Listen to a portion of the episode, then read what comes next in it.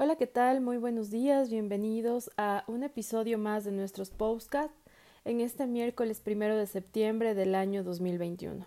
Comenzamos con la noticia y es que en este marzo del 2020 pasado, Guayaquil se convirtió en el epicentro de la pandemia del COVID en Ecuador.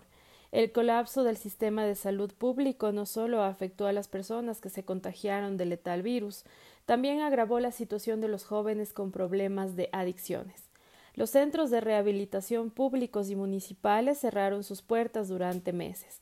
A nivel privado, los chicos abandonaron sus tratamientos, pues la crisis económica no les permitió costear las elevadas mensualidades. Todo esto generó que las clínicas clandestinas proliferaran en los sectores urbanos marginales de la ciudad de Guayaquil.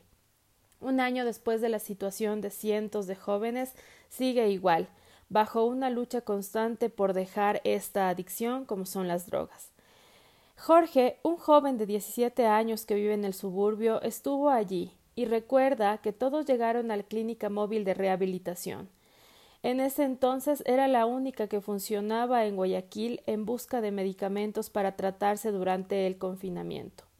Sentado en el umbral de su casa con las manos temblorosas, dice que aún lucha para salir de la adicción a la H, una droga casera elaborada con una parte de heroína y otro componente químico.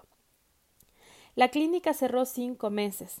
En ese tiempo los especialistas intentaron seguir con los tratamientos a través de reuniones en línea o chats de WhatsApp. De los 200, solo 70 continuaron en contacto. El resto cayó en el alcohol y en otras drogas. En Guayaquil existen tres de estos establecimientos y cada uno tiene una capacidad de 30 camas. Pero solo uno acoge a personas mayores de 18 años. Y en los meses más algidos de la pandemia, estos sitios también tuvieron inconvenientes para atender a jóvenes. El Ministerio de Salud Pública sostiene que no hubo desatención.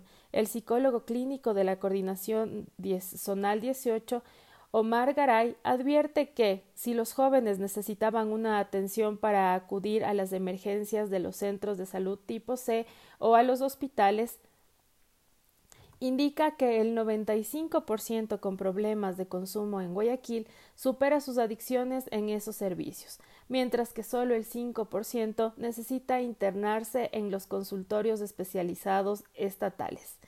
Esta fue la nota por esta oportunidad. Muchísimas gracias. Los esperamos en una próxima con más.